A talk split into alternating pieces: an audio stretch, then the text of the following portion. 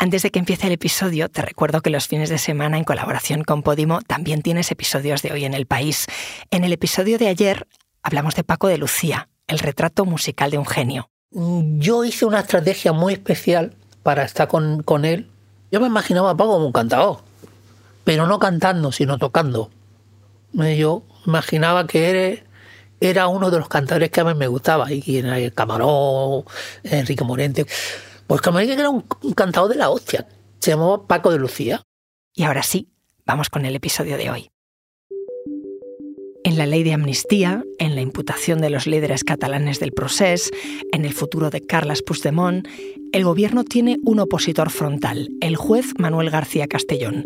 Este magistrado de la Audiencia Nacional está en la mayoría de las causas mediáticas y como otros jueces estrella no tiene reparos ni límites a la hora de opinar en público.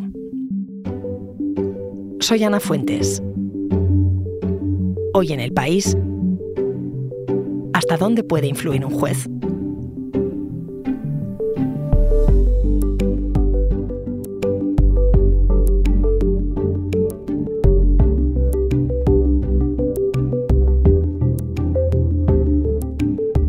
José Manuel Romero, subdirector del país, experto en política y en asuntos judiciales. ¿Cómo estás? Bien, Ana, ¿cómo estás tú?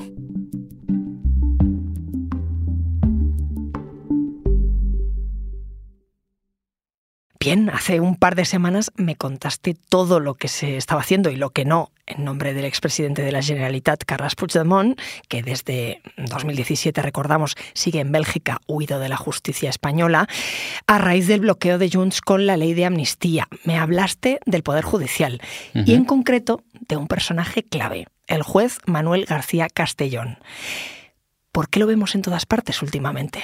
Pues es una pregunta que yo no sé si soy capaz de responder porque lo que sí te puedo contar son los hechos. En la Audiencia Nacional hay seis juzgados de instrucción. Todos los grandes asuntos que se han dirimido en este país en los últimos seis años han caído en su juzgado, en el de Manuel García Castellón. Todos. No hay caso escandaloso en España que no pase por su juzgado. Te voy a citar los que me salen a bote pronto y de memoria el caso Púnica, el caso Lezo, el caso Tsunami Democratic, el caso de los CDR, eh, atentados de ETA que todavía se están juzgando. Prácticamente no hay un caso, insisto, escandaloso y que puede de alguna manera determinar el futuro también político de este país que no haya pasado por las manos de Manuel García Castellón. Un inciso. ¿El juez elige los casos que pasan por él? No. En principio los casos llegan por reparto por eso te decía que no sé si voy a ser capaz de explicar por qué razón uno de los seis juzgados de la Audiencia Nacional tiene todos los casos escandalosos que se producen en este país. Todo llega por reparto y en el reparto a él le toca casi todo. No soy capaz de dar una explicación comprensible, eh, que la gente pueda entender. Pues vamos poco a poco. Sobre él, sobre García Castellón, escribía justo un perfil nuestro compañero Pablo Ordaz el otro día.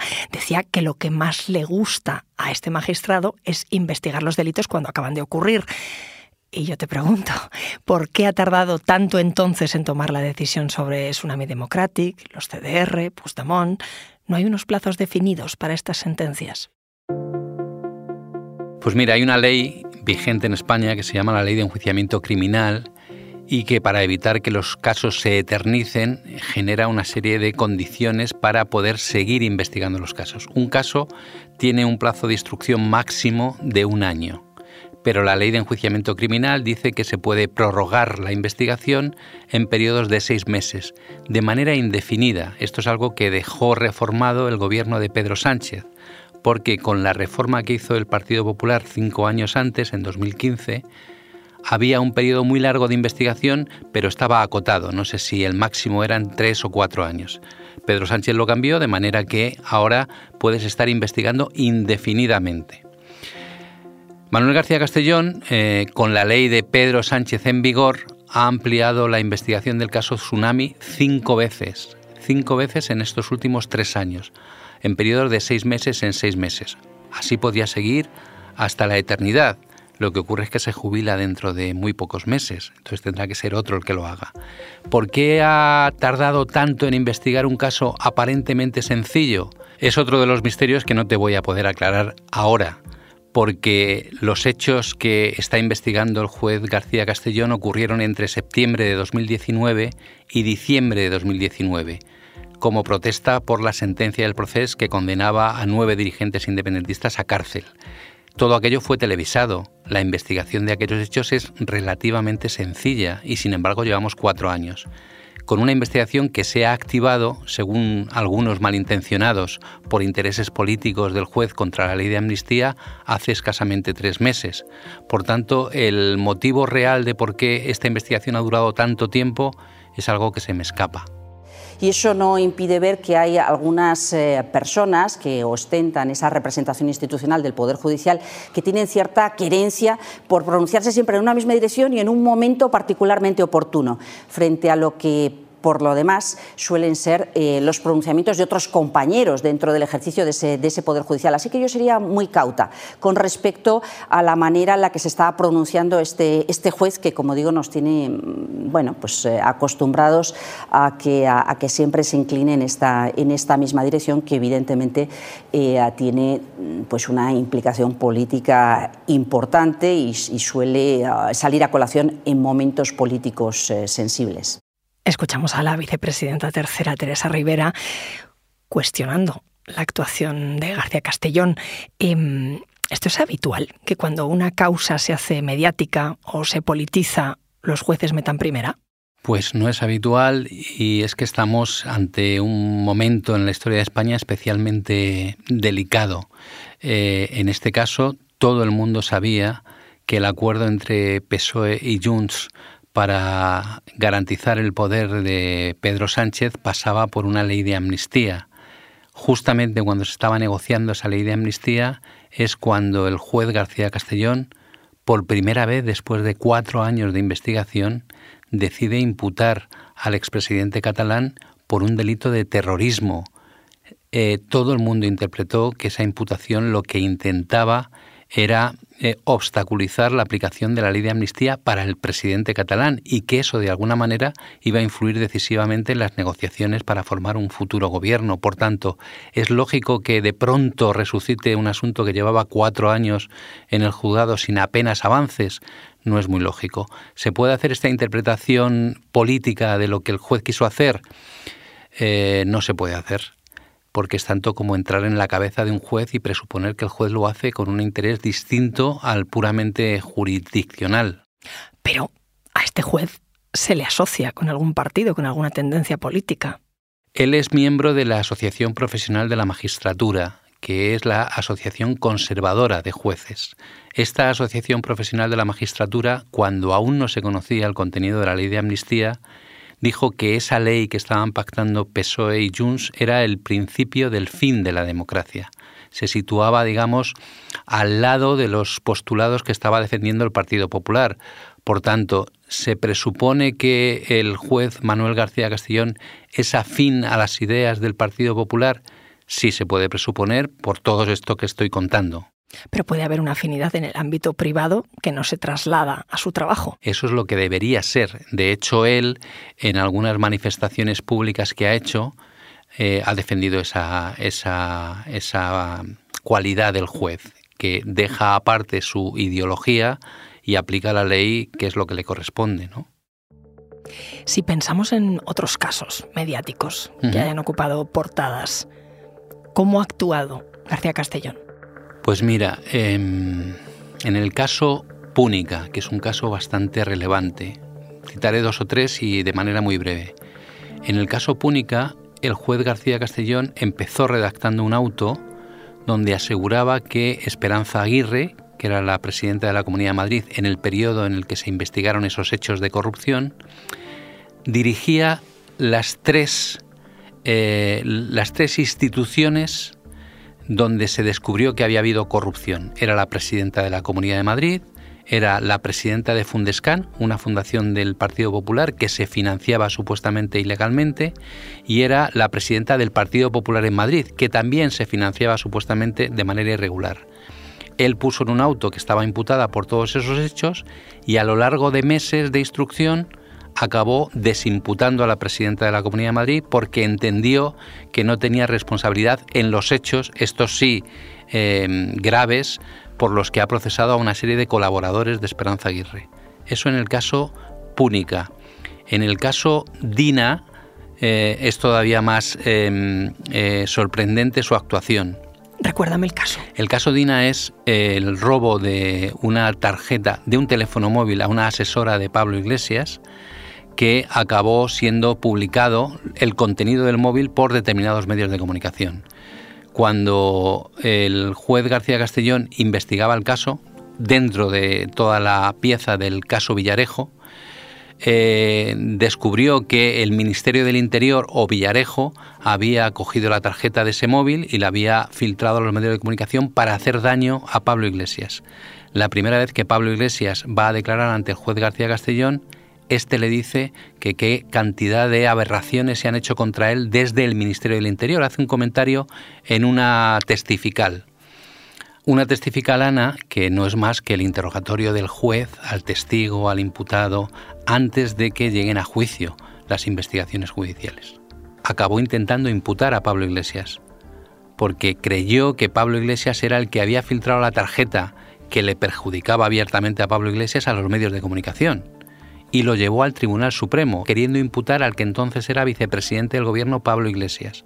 No lo consiguió y el tema que ya está en fase de juicio no tiene imputado ni acusado a Pablo Iglesias, pero empezó diciendo qué cosas tan malas te han hecho desde el Ministerio del Interior y acabó acusándole a él de esas cosas tan malas que le habían hecho.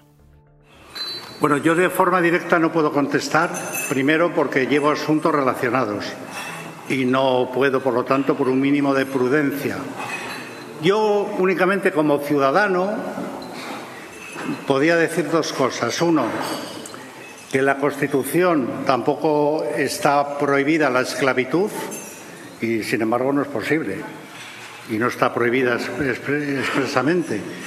Y dos, bien, estos señores han dicho que si en cuanto puedan van a volver a repetirlo, por lo tanto, ¿será esta la primera amnistía de muchas otras después? No lo sé. Este era Manuel García Castellón en un foro el pasado octubre. Habla de prudencia, pero llama la atención que especule así, ¿no? Eh, me pregunto, José Manuel, ¿hasta dónde puede significarse un juez?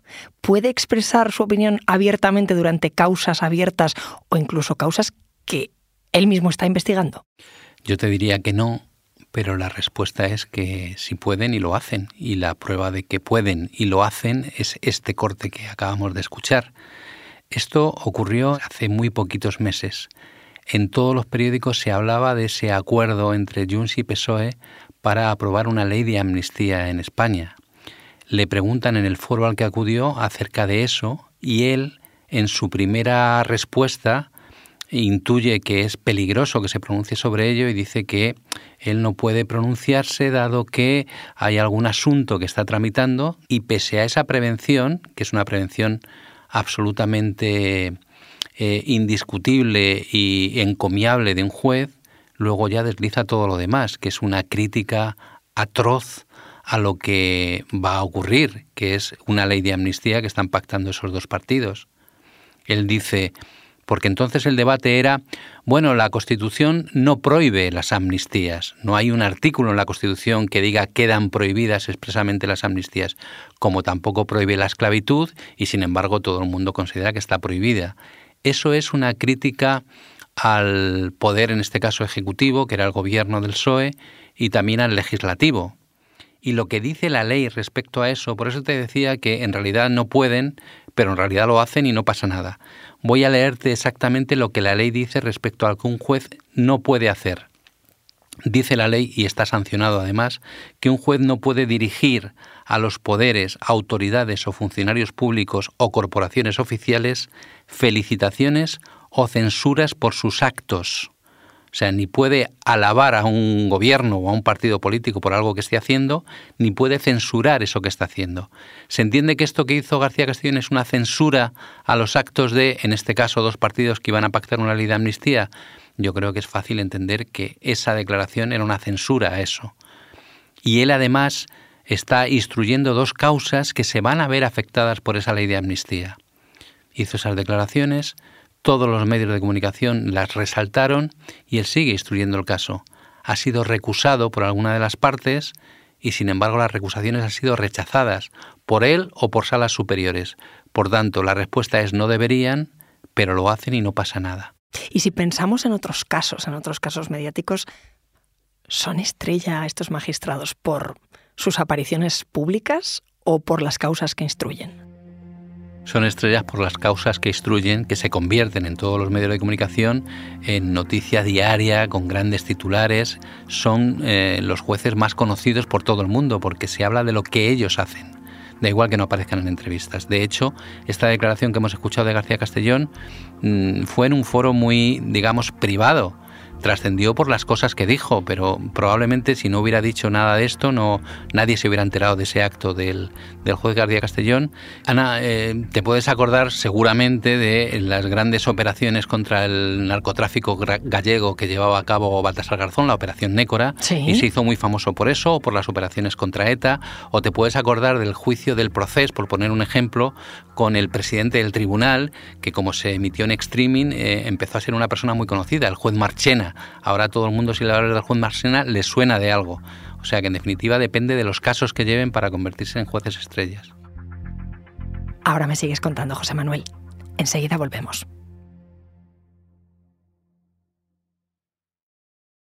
Estábamos analizando el recorrido del juez García Castellón, pero no es el único que se permite ciertas licencias a la hora de expresar su opinión, ¿no?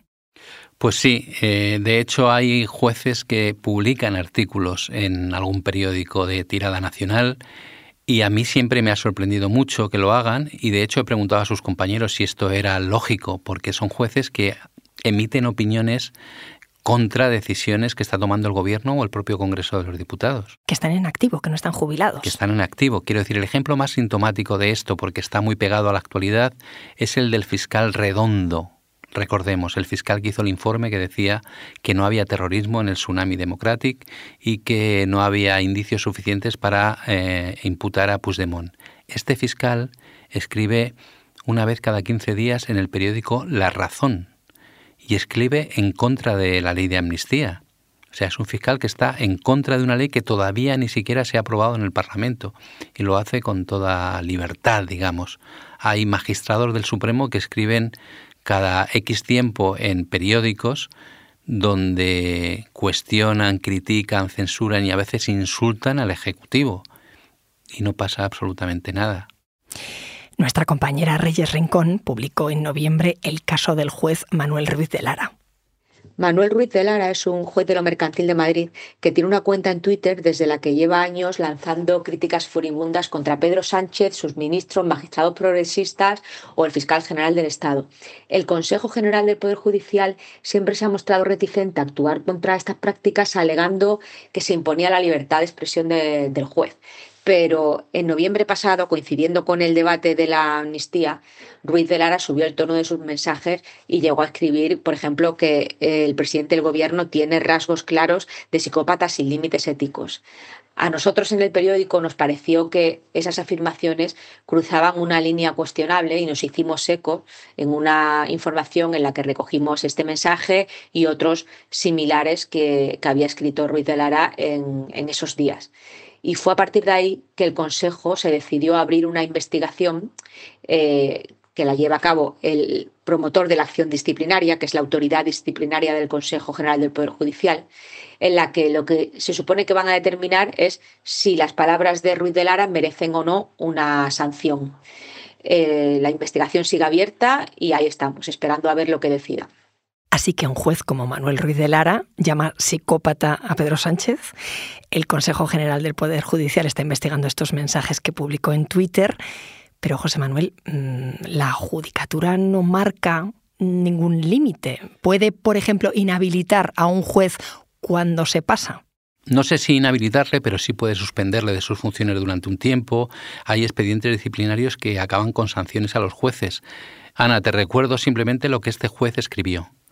Era lógico que un mentiroso patológico como Sánchez Castejón eligiese al siervo mentiroso patológico Félix Bolaños al frente del Ministerio de Justicia para que manipulase omitiese las exigencias de la Comisión Greco y continuase la senda de ataque al Poder Judicial.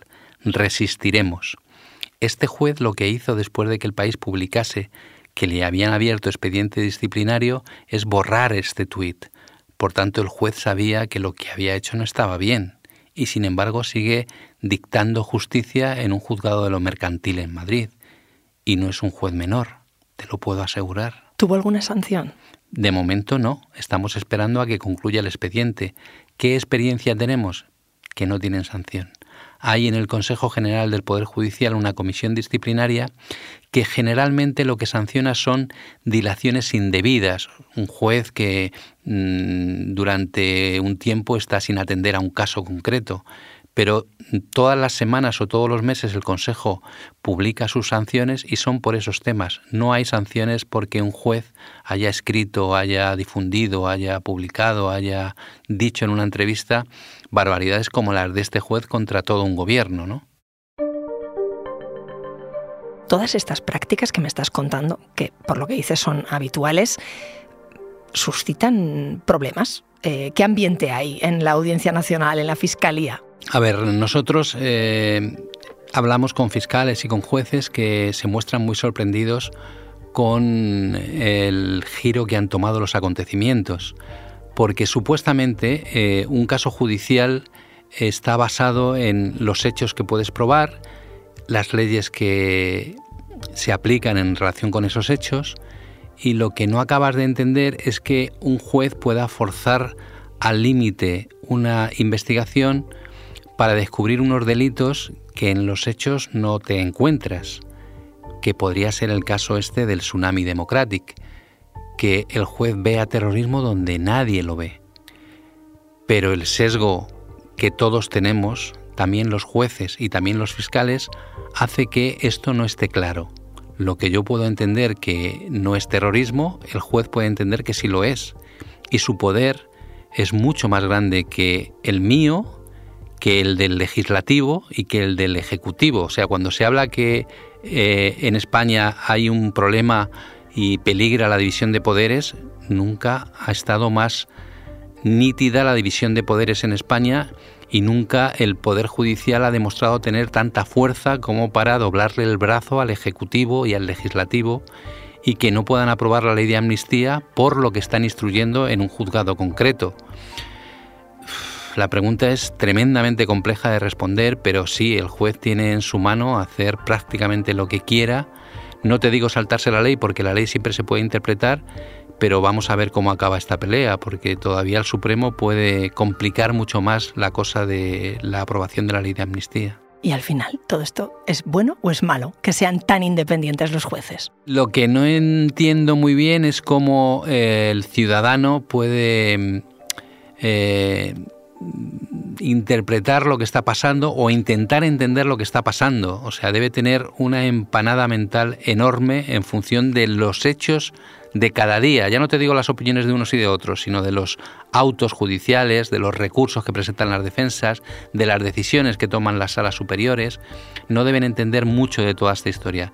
Deben saber que en torno a la ley de amnistía se ha generado una tormenta donde llueven piedras todos los días sin saber por qué llueven esas piedras o, si no son piedras, sino que son algodones. Eh, es una situación realmente, yo no lo había vivido en 30 años de periodismo, una situación tan eh, resbaladiza, tan enrevesada, tan complicada de explicarle a la gente qué está pasando.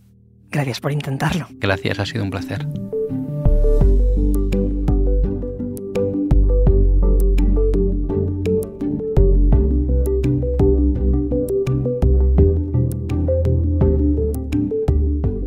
Este episodio lo ha realizado Javier Machicado. El diseño de sonido es de Camilo Iriarte. La edición es de Ana Rivera y la dirección de Silvia Cruz La Peña. Yo soy Ana Fuentes y esto ha sido Hoy en el País. Mañana volvemos con más historias. Gracias por escuchar.